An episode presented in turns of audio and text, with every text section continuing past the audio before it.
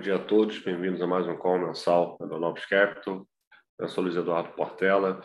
É, como sempre, a gente vai passar aqui uns slides. Né? O Tomai, nosso economista-chefe, vai falar aqui sobre o cenário, o cenário macro. Depois eu e o Galindo né, vamos falar sobre as posições de fundos, como é que foi o mês passado, o que, que a gente está olhando é, daqui para frente. No final, a gente vai abrir para perguntas. Tá? É, então, quem tiver pergunta pode falar. E quem está no YouTube, coloca no YouTube. Quem está no Zoom, pode colocar no Zoom. E quem tiver contato aqui no WhatsApp direto aqui do nosso RI, pode mandar perguntas. As perguntas que a gente vai consolidar é, no final.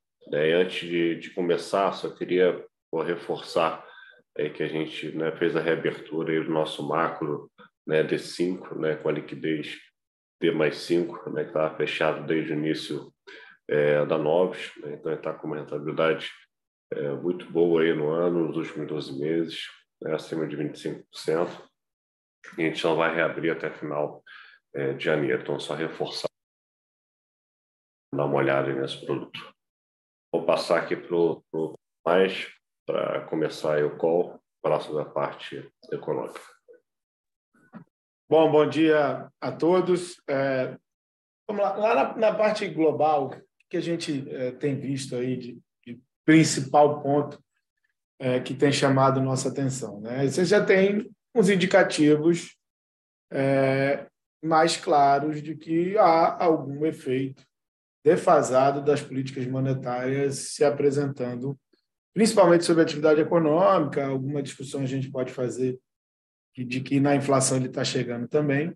Mas, assim, o mundo, termos assim, globais, fica bem bem perceptível na nossa cabeça de que está entrando num outro momento, um momento de fraqueza de atividade, e a gente acha que é o efeito de todo o aperto de condições financeiras que vem sendo efetuado ao longo desse ano. É, quando a gente destrincha as três principais regiões econômicas do mundo, né, você tem é, o Fed, a inflação dá alguns sinais de melhora, mas o mercado de trabalho ele ainda está em um nível muito longe do patamar que seria necessário para o Fed ficar confiante de que os efeitos é, estão se acumulando e vão ser mais perceptíveis sobre a inflação. É, no caso da Europa, é, segue ainda problemático, com números de inflação muito elevados, é, ainda bem distante do ponto onde você enxerga uma melhora de inflação, que está em um nível muito elevado. E no caso da China, é a questão do fim da política de Covid-0, que aí agora está mais perceptível na nossa cabeça. Então, quando a gente olha nosso indicador preferido, mas a gente também pode olhar é, a questão das exportações globais, do comércio global, se a gente for olhar o que está acontecendo em Taiwan, Coreia do Sul, um pouco no Japão, é, todos os indícios dão conta de que o mundo está entrando num período de menor crescimento e as exportações globais são um termômetro disso. Quando a gente olha o Manufacturing PMI, é, ele também mostra algo muito próximo a isso e sim, você já está falando que o PMI global está abaixo do patamar de 50 e é um patamar é, que indica a contração da atividade global depois de um extenso e longo período onde ele ficou assim, bem acima do nível de 50. Então, é, nesse caso aqui, acho que já fica a gente já fica mais claro na nossa cabeça de que há efeitos acontecendo, a atividade econômica está desacelerando. O problema para o Fed, né, é quando ele vai decidir encerrar o ciclo, em qual patamar, segue sendo o mercado de trabalho. Né? A gente já vê que tem uma contração no número de empregos abertos, é, mas quando a gente vai olhar em termos de nível, né? Mercado de trabalho não é, não é só uma discussão de derivada, né? O mercado de trabalho é uma discussão em nível também. Em nível, a gente ainda está muito distante do ponto onde é, o Banco Central dos Estados Unidos se sentiria confortável é, para fazer o encerramento do ciclo de política monetária. Né? Então, dado isso, a gente vê o Fed subindo menos agora na reunião de, de dezembro, mas é, ao longo do ano que vem ele vai, né, dado esse patamar de mercado de trabalho, ele vai ter que seguir é, subindo a taxa de juros e levando né, para o patamar ainda mais restritivo, por mais que possa discutir que está muito próximo já do 5,5, mas quanto mais acima ele for, né, é, nessa indicação de que o mercado de trabalho não vira, é mais distante vai ficar o um momento onde o mundo em recessão vai ser auxiliado pelo corte de juros por parte do Banco Central dos Estados Unidos. Então, a gente precisa de mais informações com relação ao mercado de trabalho, de que o número de contratações está caindo, que a taxa de desemprego está começando a subir, para ficar mais confortável para o Banco Central dos Estados Unidos é, fazer, né, começar a indicar o fim do ciclo e, e, que o mercado vai começar a olhar qual é o, o que, que vai acontecer posteriormente a isso. É, a inflação até melhorou ao longo do último mês, né? Você tem alguns indícios. A gente vai olhar principalmente na parte de aluguéis, né? Todos os indícios que os aluguéis vêm sendo grande é, ponto da inflação de núcleo, né? Nos Estados Unidos que está subindo, é, é, você já tem alguma indicação de que eles estão desacelerando é, para os períodos à frente e isso vai de alguma forma é uma é um facilitador de trabalho para o Banco Central dos Estados Unidos. É, o mês, né, o mês foi bem marcado por um afrouxamento das condições financeiras, né? É, esse daqui é o indicador que a gente usa para observar é o quanto você está jogando ou retirando estímulo da economia e aí desde o começo do ano você tem diversos é, você tem um, um, forte uma forte restrição né, de estímulo para a economia Tivemos outros momentos onde o mercado quis comprar melhora e depois ele deteriora, principalmente você olha é, quando você vai olhar a inflação. Mas o último mês foi bem marcado por esse afrouxamento das condições financeiras e o mercado, de alguma forma, ficou mais confiante de que o trabalho do FED está sendo feito, está de olho nessa desaceleração econômica e vai querer discutir quando é que vai ser feito o encerramento do ciclo é, nesse momento. Quando a gente olha para Europa, né, que vem sendo um país mais complicado, a inflação até fez o high, mas quando a gente olha por diversos momentos qual era a projeção de inflação que eles faziam, é, ela segue sendo um problema muito significativo a inflação. Né? Você tem um, de alguma forma, se descontrolou o patamar de inflação depois de ter ficado por mais de 20 anos abaixo do que era o objetivo do Banco Central é, Europeu e agora você está com um problema efetivamente de inflação muito mais alto do que você tinha. Como é que você vai fazer para corrigir isso no momento que o mundo entra em desaceleração e que a Europa já não é um país que tem uma dinâmica de crescimento tão positiva? Então, a gente, dito isso, a gente acha que vai exigir com que o ECB, né, o Banco Central Europeu, siga é, subindo a taxa de juros, é, mesmo com essa é, atividade um pouco mais desacelerada. E na China, a grande questão, né, que é a grande discussão, é o fim da política de Covid zero. Né? Então, você tem diversas informações que estão acumuladas aí há cinco semanas, desde o momento é, onde você teve um encontro é, do premier chinês com um representante da BioNTech, e aí houve a esperança de você mudar o processo de vacinação da economia chinesa e, e, e usar uma vacina tem se mostrado mais efetiva para conter a doença. A doença voltou a acelerar de uma forma muito significativa no país. Você teve a imposição de restrição é, por diversas é, localidades, é, trazendo de volta né, esse receio de que a política de Covid-0 voltasse a ser uma realidade mais presente na China. Mas o que, que se viu foi, mesmo com a aceleração do número de casos, diversas localidades e o Comando Central Chinês, é, até em resposta é, é, aos, às questões sociais, né, você estava tendo é, um número crescente de protestos dentro da China, então, numa indicação de que a política é, de Covid-0 já não é mais aceita assim tão facilmente pela população chinesa. Isso aconteceu umas duas, três vezes, mas agora, pela primeira vez, aparentemente, você é, efetivamente está começando um processo de normalização das relações econômicas na China. Lembrando que quando a gente olha aquele slide de PMI global, é, ao contrário do que acontecia no mundo inteiro, né, onde você estava com PMIs ali acima de 55, mostrando uma força, né, uma, uma vitalidade muito significativa é, das manufaturas globais. No caso chinês, eles estão abaixo de 50 há muito tempo, então eles estão retirando o PIB há muito tempo. E o fim da política de Covid zero, né?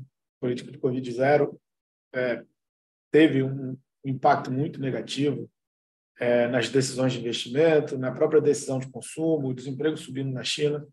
E, e, o mercado vem se questionando há muito tempo de quando é que isso vai se encerrar. Ao que tudo indica, seria esse o momento agora. Você está convergindo para que daqui a seis, nove meses a gente tenha a possibilidade de ver a, o fim dessa política de Covid zero. E talvez globalmente seja o ponto mais importante, porque se a gente vai entrar em recessão global, e o segundo país mais importante economicamente do mundo reacelera, isso contém qual é o tamanho é, da recessão global que a gente vai viver. Então, passando para o Brasil, tudo depende das escolhas do presidente Lula, né? esse é o ponto principal. É, quando a gente olha, seguindo nessa parte de atividade econômica, quando a gente olha os indicadores de confiança, PMI Brasil, que foi divulgado agora, é, é para trazer alguma preocupação com relação ao crescimento futuro. Então, acho que vale destacar que você teve uma surpresa de crescimento muito significativa no Brasil esse ano. Se a gente fosse pegar qual era a projeção no começo do ano é, do Focus, era 0,3 de crescimento do PIB, o PIB está terminando quase 3,3, 3,5 de crescimento.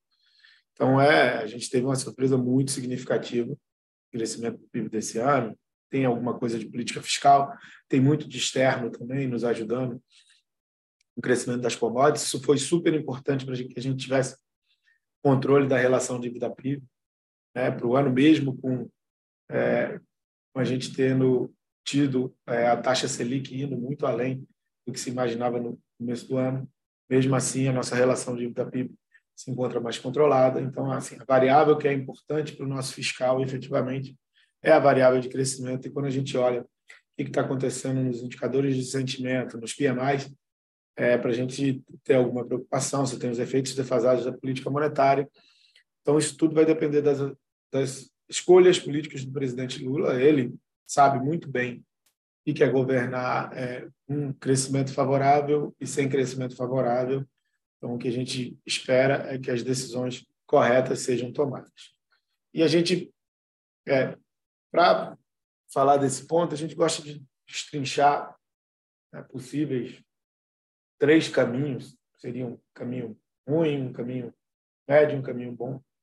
Né? O caminho bom parece ser um, um level shift no teto de 100 bilhões em 2023 e você constrói um arcabouço incrível.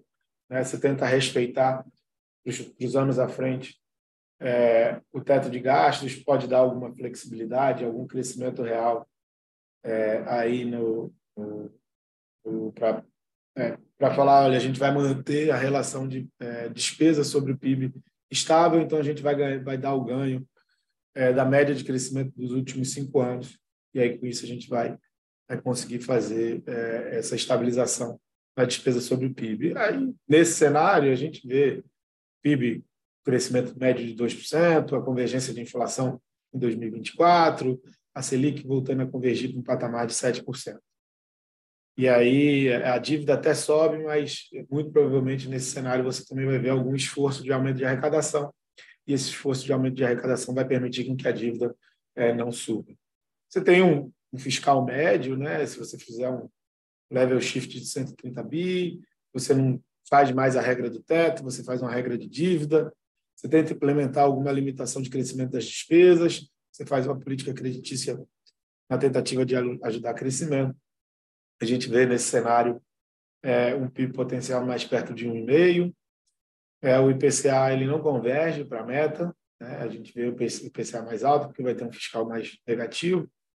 É, a Selic, no final das contas, ela não consegue convergir para um nível de 7, vai ficar ali entre 10% e 11%, e a sua dívida se eleva. E você tem um cenário negativo, você retira a totalidade do Bolsa Família do teto de uma forma permanente, você coloca um nome para a economia e para o planejamento que né, não respeitem né, essa questão fiscal, então estão mais ligados a teoria monetária moderna.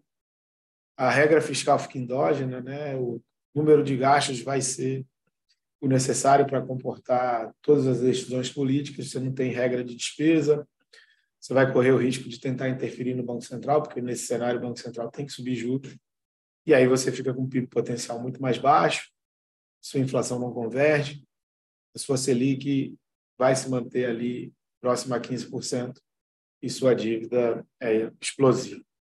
Então, vai depender é, de como é que vão ser feitas as decisões políticas.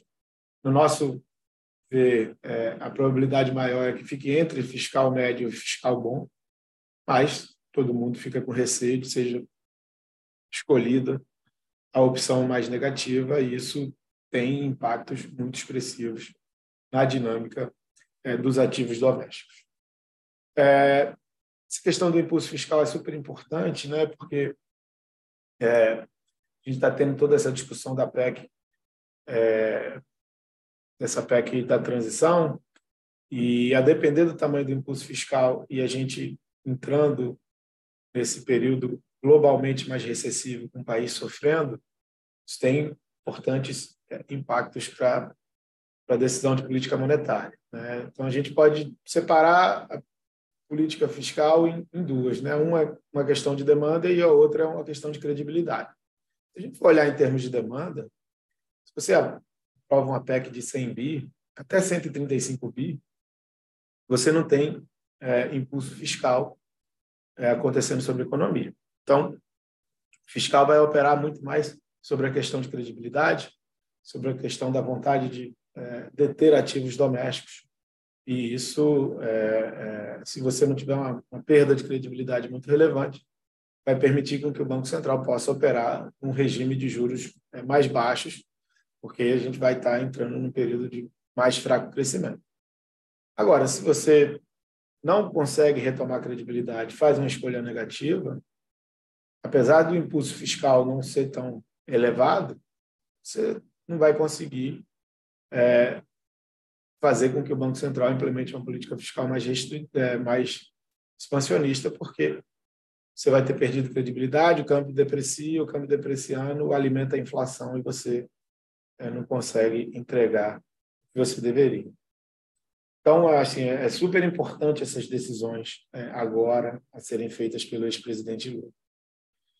É, e aí, em termos de inflação, a gente até revisou nossos números, né?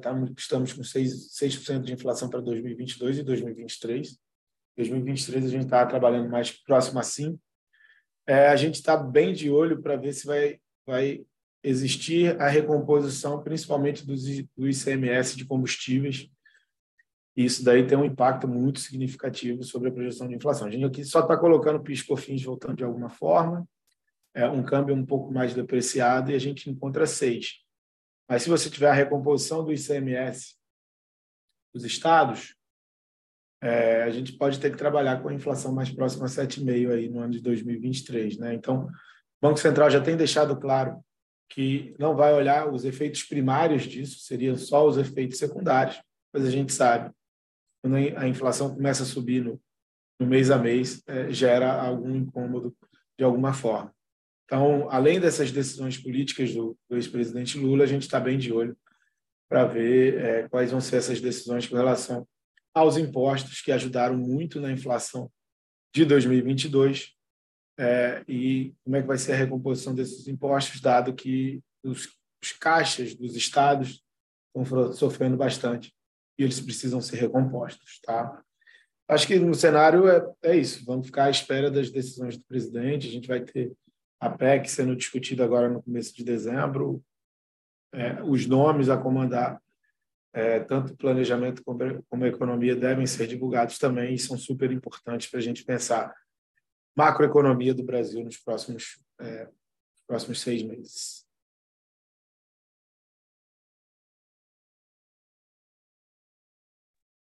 Bom, falando sobre a performance dos fundos, né, o Novos Macro terminou menos 0,60 no mês, né, está com um ano aí de 27%. Então, esse é o fundo né, que a gente está reabrindo a estratégia D5, tá, com uma liquidez de, de cinco dias úteis, né, que fecha é, até o final de janeiro do ano que vem. Tá? O institucional terminou aí com 9% de CDI, o retorno absoluto, é o nosso long bias perdeu 12% é, no mês, o renda fixa terminou aí 0 a 0 é, é, no mês, tá?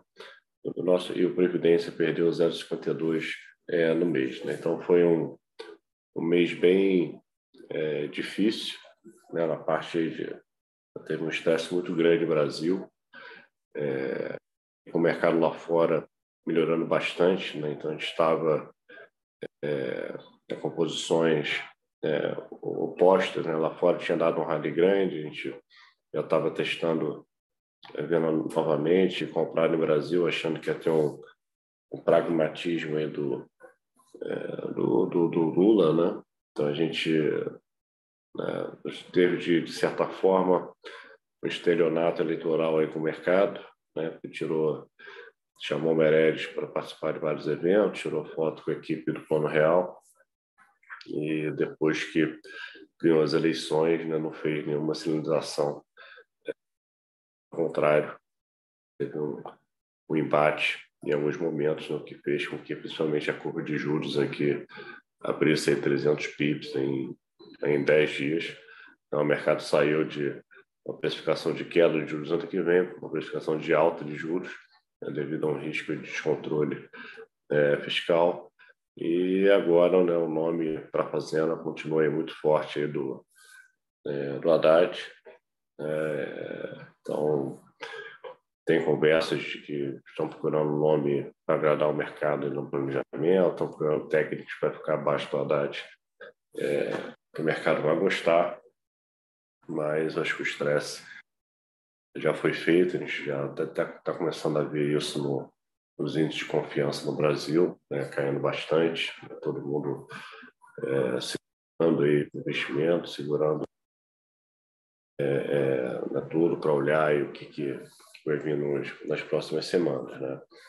É, e o mercado que, é, que mais sentiu aí foi o foi o juros, né? Então, parte aí do, pegando aqui, abrindo a performance aí do macro, né? o renda fixa local aí, perdeu 0,70 é, é, no mês, então a gente estava aí com posições é, comprada aí na inflação curta, olhando a volta dos impostos, acho que tem uma simetria muito grande, tá? É, o mercado está com pouquíssimo prêmio para a volta dos impostos, então nossa projeção do PCA aqui no que a gente espera, está né? Tá praticamente na curva, e se tiver a volta de piscofins, alguma coisa de CMS, tem uma alta forte pode acontecer na virada do ano e ao longo de 2023. Né? Então, a gente estava junto com uma venda de implícita na parte intermediária da curva, a gente sempre bateu na tecla aqui que preferia vender inflação no Brasil do que aplicar os juros, porque tinha muita queda na curva e muita inflação né, na curva. Então, o mercado sempre ali é, entre 6,5% e 7% de inflação né, e com 300 pips de queda ano que vem. Então, a gente não achava que o Banco Central ia sancionar essa curva, né, precisaria ver a inflação é, é, caindo. Tá? Então, acabou que a gente zerou essa posição de venda de inflação devido ao estresse que teve ao longo do mês Zeramos também uma, uma compra de, de Belonga, né, que a gente estava carregando né, há bastante tempo. E no macro a gente só manteve essa compra de inflação curta, nos juros a gente está está mais tático, está tá, tá tentando é, se aproveitar do, da grande, volatilidade no mercado, então se, se estressar né, para cima, se é a notícia mais positiva, vamos aplicar. Claro que a simetria tá para uma posição aplicada é, nesse momento, né? Tem muita coisa é, ruim no preço, né? Muito ruído no preço. Vamos ver o que, que como é que vai desidratar a PEC. Né? Acho que se for algo entre 100 e 150 bi por dois anos, acho que tem espaço no mercado mercado melhorar, né? se o Haddad se for confirmado e vier com técnicos bons, com discurso correto, tem espaço no mercado é, acalmar também, mas tem espaço para piorar se continuar com esse discurso aí de confronto com o mercado e, e, dizendo que vamos gastar primeiro, depois a gente vê como é que a gente faz o novo arcabouço é, fiscal. Tá? Então, é, os fundos de renda fixa estão é, né, com a posição bem similar, comprado na inflação curta, eles ainda estão mantendo uma pequena posição na belonga, tá? Então, estamos também com posição mais tática aí no, na, na de juros aqui. Pela fixa internacional também foi um mês difícil, perdeu 0,16, a gente até conseguiu zerar bem é, rápido as posições em juros, né, estável carregando a posição dos Estados Unidos, veio o CPI dos Estados Unidos mais fraco, a gente né, praticamente zerou as posições, e nesse patamar de juros né, teve um rally muito grande, né, fechou aí 80 bips a parte de juros, a gente está testando compra novamente, né, com disciplina, com história, é, o mercado de trabalho americano continua muito aquecido, né? é um indicador aí de, de salários aí bem forte na sexta-feira. É, a gente acha que o, o Fed vai reforçar isso, sendo comunicado na decisão semana que vem, no ritmo, mas vão seguir subindo, vão patamar acima de, de 5, e por isso que a gente está concentrando a posição aí, tomada na, na parte curtinha da curva, olhando aí mais para o ano que vem, né, que está com o juro é barra de 5 e com quedas é, no final do ano. Né? Então, a gente acha que o juro vai fechar aí acima de 5 e não vai ter queda de espaço para queda ano que vem, porque a inflação vai demorar para cair. Essa inflação mais inicial. Então, tanto fundo macro quanto os fundos de renda fixa estão com as mesmas posições focadas em tomar nessa moedas né? A gente teve uma perda de 0,38, então a gente também estava com o viés, quando a gente olha o índice de condições financeiras, né? de né, tomada em juros, de comprar em dólar contra uma cesta de moeda, a gente vinha, veio reduzir a exposição comprada em dólar, né, que foi bem positivo no, no ano. É, a gente zerou essa posição. Parte da perda também veio na posição de opções comprada aqui no real, né, olhando até o final do ano, então a gente estava com viés que, passadas as eleições, é, ia ter um pragmatismo do Lula, que não veio, né, esse foi o principal erro, se fosse o Bolsonaro, o mercado embarcar num rally muito grande, é, que o dólar ia fechar abaixo de 5 no final do ano. Então, essa opção já, já virou praticamente zero, não tem nada para perder. E a gente mudou a cabeça olhando para o dólar global. Né? Então, é, olhando é, os números mais fracos da economia americana, olhando o último discurso do Powell, presidente do Fed, que sinalizou que está satisfeito aí com o movimento do mercado recente. Vamos ver se isso confirma é, na reunião de semana que vem. E acho que principalmente quando a gente pega aí a reabertura da China, né, com a flexibilização aí da política de Covid-0, a gente acha que tem espaço aí, a gente vai ter um momento de economia americana, que era a única que estava puxando muito, mundo desacelerando mais forte, e a China que estava puxando para baixo, começando a puxar para cima. Então, esse reequilíbrio aí de, de crescimento vai forçar um dólar fraco, e isso vai ser bom para os emergentes, e a gente está aí com montou uma, uma carteira, uma cesta de moedas vendida em dólar,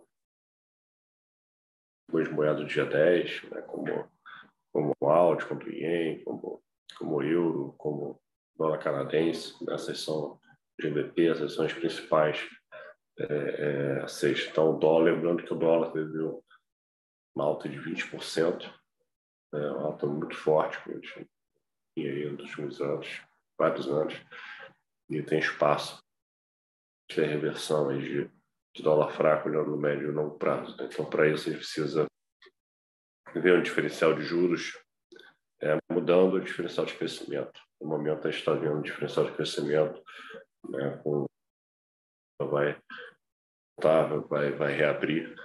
Né, lembrando que ela continua né, fechada desde o Covid, quanto o mundo já reabriu, enquanto o mundo está gastando aí na parte de serviços, está a China, né, da população muito grande voltando a viajar, voltando a consumir, vai ajudar aí o crescimento. É, na margem, do lado negativo, vai ajudar a colocar o petróleo para cima, que vai voltar a pressionar a inflação, vai ter um lado positivo aí de, de crescimento global. Tá?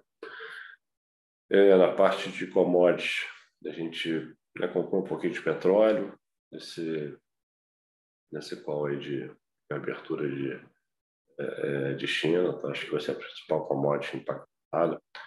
É, e esse mês já a gente trocou parte da posição por, por, por uma compra de cobre.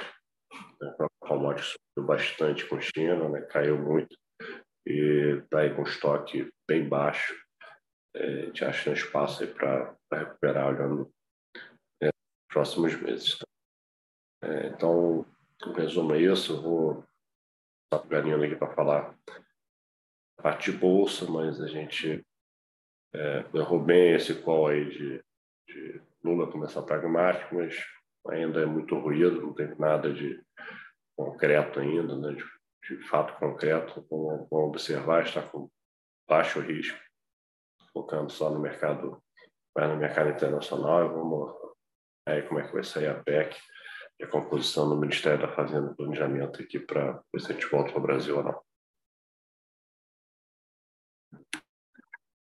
Tá bom. E aí, complementando com a parte de bolsa, acho que novembro foi um, um mês é, bastante complicado também, é, mercado de ações. É, o, índice Bovespa aqui caiu 3%, enquanto o S&P lá fora subiu mais de 7%. Acho que vale destacar a forte underperformance que teve do, dos papéis mais domésticos, Tá? É, o índice small, que reflete um pouco isso, caiu mais de 11%. Né? Mas a gente teve vários papéis aí, até de, de nomes aí de qualidade, né? que espelham é, essa economia mais doméstica aqui, caindo 20%, 30% tá? ao longo do mês de novembro. Tá?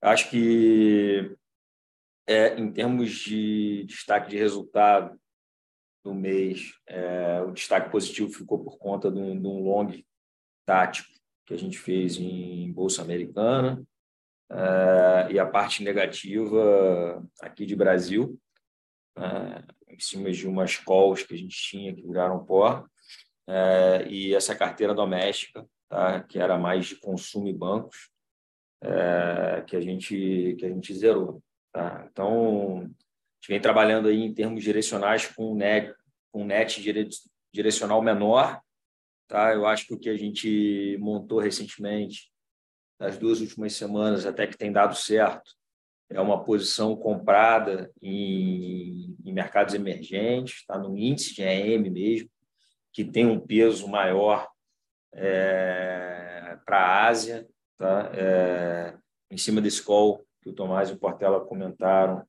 né, de reabertura de China, tá? isso tem funcionado.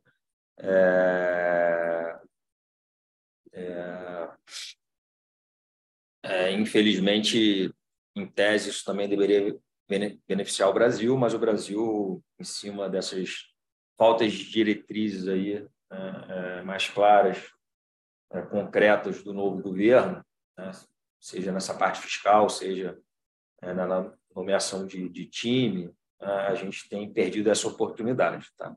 Então, o que a gente tem feito termos direcionais é esse net long comprado né, em bolsas emergentes com um peso bem grande para a Ásia, em cima desse call de reabertura de China.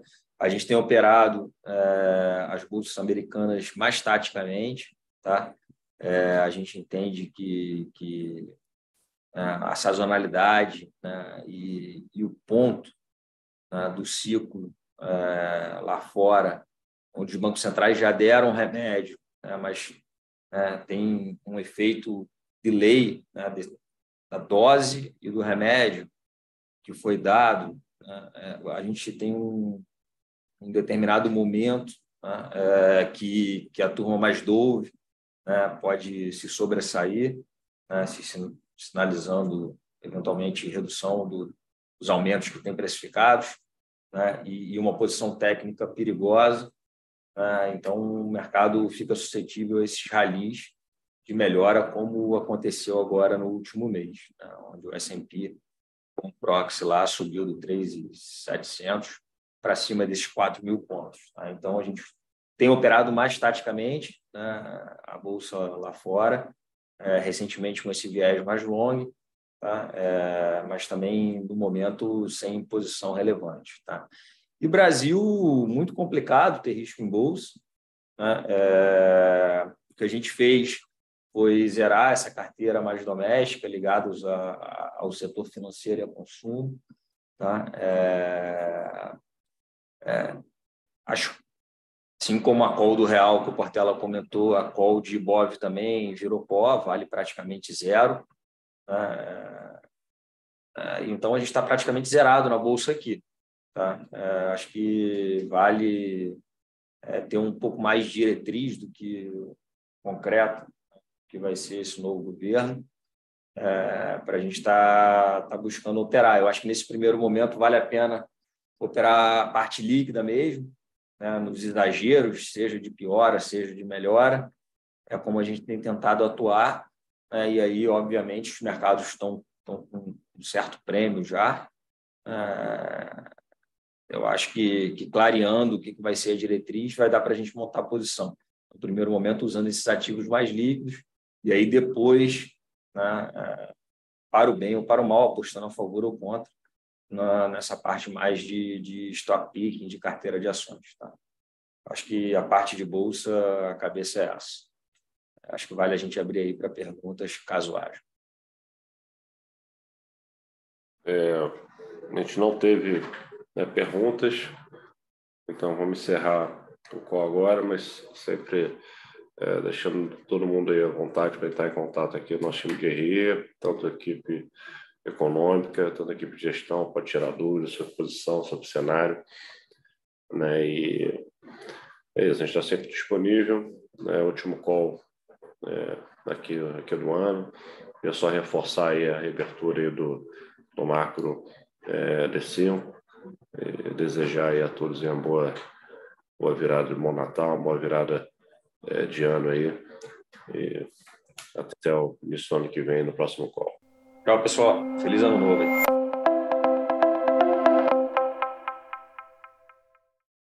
A Novos Capital, gestora de recursos limitada, não comercializa nem distribui cotas de fundos de investimento ou qualquer outro ativo financeiro.